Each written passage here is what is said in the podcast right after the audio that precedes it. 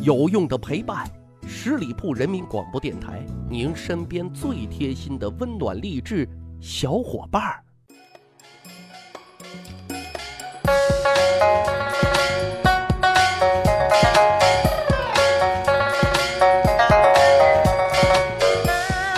十里铺人民广播电台，趣吧历史，增长见识，密史趣谈。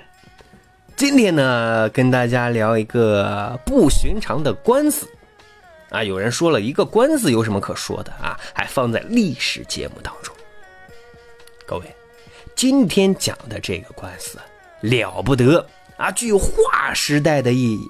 因为这一起官司代表了曾经至高无上、荣华富贵不可侵犯的皇权，啊，它的落寞，它的凋零。为什么可以这样子讲呢？啊，看到今天节目标题，大家也可以想到，啊，皇帝打官司，那是历史上头一遭呀。曾经不可一世的皇帝，落寞到要跟一个草民、一个老百姓闹公堂。要打官司，讨要所谓的公平公正，真是让人不可思议呀！这个事儿呢，就发生在近代的中国史上，所处的朝代呢，就是清朝政府啊。时间是一九零三年的七月，起因是什么呢？起因其实很简单啊，当时在上海英国租界的《苏报》啊，发表了民主主义革命者章太炎的文章。这个文章啊，啊，很牛，哈哈，说话的口气也很大啊，说是我要和爱新觉罗氏相会于枪林弹雨之中。爱新觉罗氏，谁呢？光绪皇帝。这里呢有一个小小的知识点啊，大伙知道光绪皇帝的全名吗？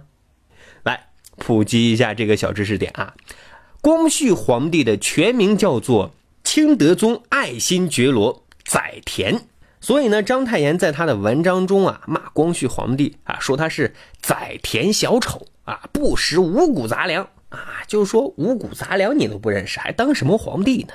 其实这还只是一个小引子，后面还有更绝的呢。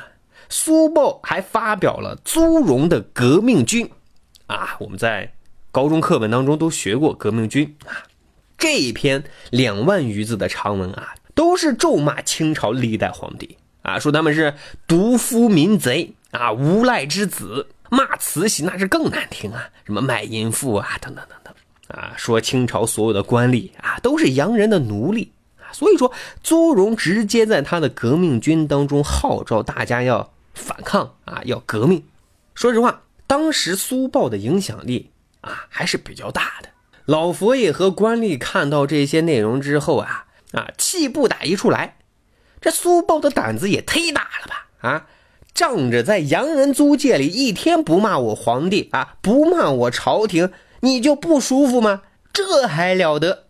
嘿，是呀。慈禧太后和被骂的官吏，那恨的是牙齿痒痒，恨不得将苏报的编辑作者们来一个什么满门抄斩。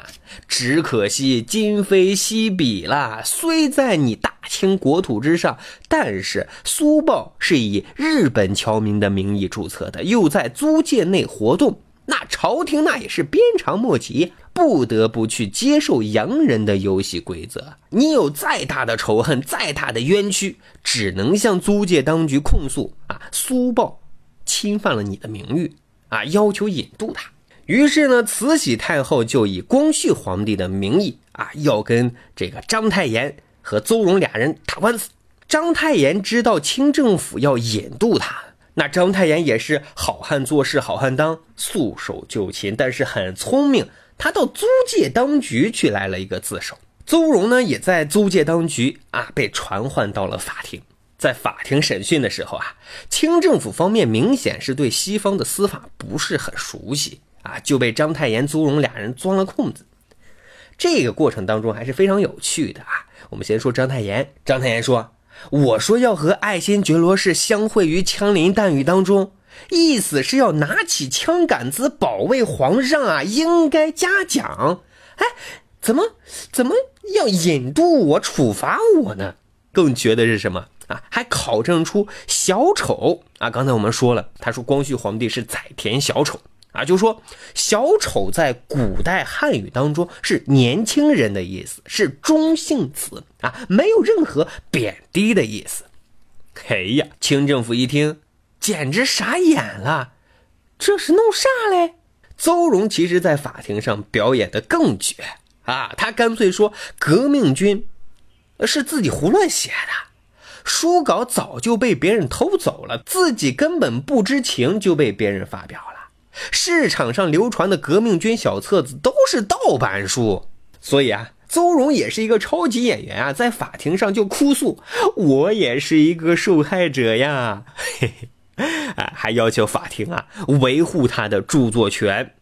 清政府再一听，眼睛都绿了，一脸懵逼相：“我好像才是受害者吧？不要这样子弄好不好？我不会玩了呀！”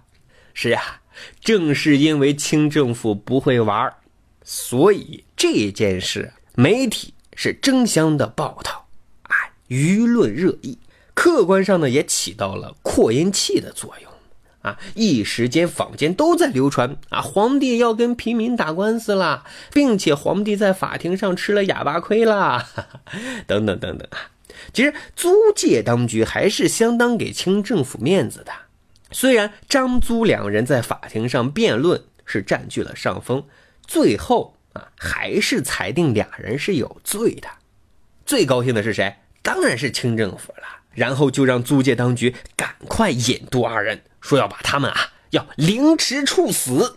可是，一听这话，洋人们直摇头啊，说你们的刑罚太残酷、太血腥了，不行不行不行，我们是不会把这俩人引渡给你们的。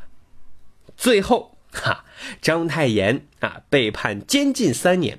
朱荣被判监禁两年啊，而且呢是在租界服刑。这个呢就是中国近代史上著名的苏报案。说实话，在这场官司当中啊，清政府只是得到了一个小小的名义上的胜利，整个案子却给全社会民众传达了这样一个信息，那就是千百年来。神圣不可侵犯的皇帝也好啊，看似威风凛凛的朝廷也罢，那都是可以随便骂的，骂的再狠，也只是最多坐两三年牢嘛。于是乎啊，之后各种反政府和宣传革命的小册子、报纸等等等等，如雨后春笋般冒了出来。其实这么一说啊。中国近现代媒体的发展，哈，是不是还要好好的感谢一下啊？这个光绪皇帝的这场啊，呃，奇遇官司呢？好的，十里铺人民广播电台《密室趣谈》，咱今天的节目呢就到这里，欢迎大家关注十里铺人民广播电台公众微信账号，在这里我们可以随时沟通和互动。感谢收听，我们下一期再会。本期节目由十里铺人民广播电台制作播出。了解更多的资讯，请关注十里铺人民广播电台的公众微信和新浪、腾讯的官方微博。感谢收听，我们明天再见。